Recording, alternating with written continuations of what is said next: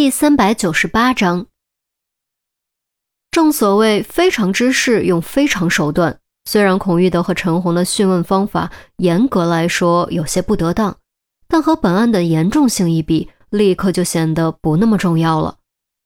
视线转回案情本身，洛飞流提供的电话录音极大程度上削减了他的嫌疑，同时也给警方出了一个大难题。如果洛飞流不是梵高，那么谁才是？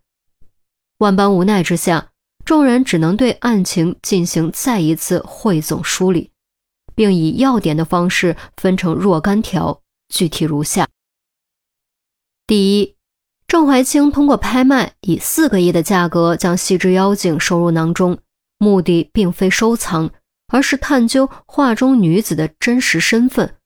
至于原因，目前不得而知。第二，范高为了取得细枝妖精，杀死了郑怀清的替身，以示警告，并留下线索，利用警方给郑怀清找麻烦。留下线索这一点似乎有些多余，但目前也没有更好的解释。第三，警告未果，钟离意外找到密室，让杜瑶瑶看到了密室的开启方法。以及藏于密室中的西之妖精，导致范高主动结束对峙，利用杜瑶瑶对郑怀清下杀手。郑怀清早有准备，以不完整克隆体假死，并以赝品取代了真迹。杜瑶瑶盗走赝品寄给董建华，自己被灭口。第四，董建华否认自己是梵高，并表示对西之妖精并不特别感兴趣。却拿不出对自己特别有利的证据。第五，霍文清在审讯过程中口误失算，已确认与范高有关，是主谋还是帮凶尚无法判断。第六，霍文清的暴露间接降低了董建华的嫌疑，让董建华看起来更像是一个挡箭牌，还能起到混淆视线的作用。第七。霍文清和洛飞流是情人关系，洛飞流无论条件还是逻辑上都完全符合范高这个身份。然而关键时刻，洛飞流拿出了和郑怀清的电话录音作为自己不是范高的证据。证据有价值，但还不足以消除嫌疑。重新梳理完毕之后，众人开始进行激烈讨论。韩淼和郑月依旧偏向洛飞流。认为洛飞流嫌疑更大，理由是三个亿买来不如不花钱抢来。纵然洛飞流异常富有，也不能因此消除嫌疑。至于买凶杀人的钱，毛毛雨不值一提。周丽君也偏向洛飞流嫌疑更大，毕竟霍文清和洛飞流的关系明明白白摆在那儿，洛飞流和霍文清合谋作案，逻辑上完全讲得通。除此以外，没有更好的解释。杜斌认为董建华的嫌疑绝对不能忽视。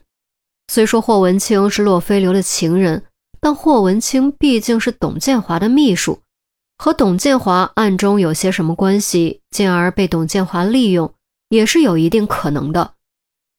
钱宝贝认为杜斌说的不无道理。假设霍文清和董建华也有不正当关系。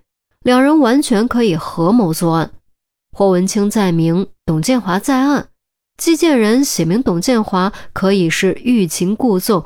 至于霍文清私自拆开卷筒，也许是因为董建华不懂鉴定，而霍文清懂。当发现是赝品之后，索性等候警方上门，大大方方交给警方。陈红对霍文清和董建华的关系表示质疑。因为霍文清的个人信息和生活信息都已经被翻了个底朝天，并没有任何线索能够证明霍文清和董建华存在不正当关系。钱宝贝反驳：不正当关系并非一定是男女关系，也可以是利益关系。利用工作便利，董建华和霍文清互相之间的交流，完全可以不借助电话聊天软件等工具。自然也就不会留下任何线索。陆明和孔玉德越听越纠结，真的是公说公有理，婆说婆有理，两边听起来都有道理，却又都没有足够的证据。最终，孔玉德决定想办法再炸霍文清一次。只有攻陷这座堡垒，案情才能取得进一步进展，才有可能确认范高的真实身份。晚饭，钟离和于西一起吃的。于西虽然睡了一白天，但还是显得有些憔悴。不过，他还是坚持打起精神，早早去医院替换魏云香。魏云香叮嘱了于西几句，离开医院回去休息。钟离则继续陪着于西，顺便将案情进展告诉他。于西听后先是震惊，没想到竟然扯到了洛飞流身上，接着同样陷入迷惑，无法在董建华和洛飞流之间做出判断。你说有没有可能既不是董建华，也不是洛飞流？于西思考之后说。其实梳理案情的时候，我就在这么想了。可问题是，不是他们还能是谁呢？既和霍文清有关系，又能和西之妖精扯上关系，似乎也只有他们两个了吧？钟离蹙着眉头说：“那可不一定，不一定。你想到什么了？”钟离豁然转头：“没有啊，我就是随口一说。”我现在累的脑浆都快凝固了，你就别指望我能想到什么了。啊！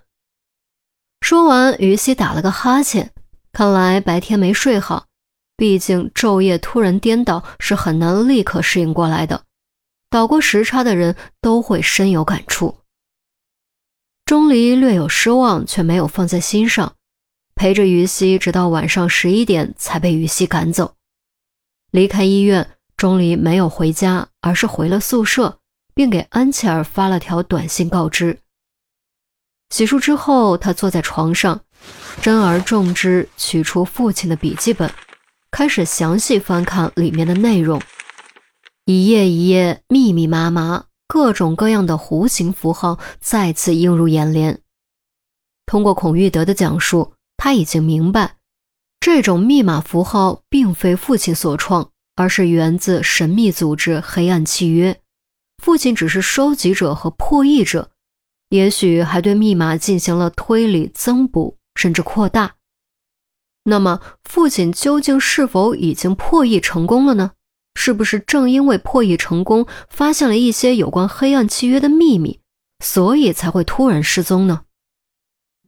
没有答案，至少现在没有答案。想弄清楚父亲失踪的原因，想弄清楚父亲现在何处，就必须破译这本让密码专家都头痛的密码。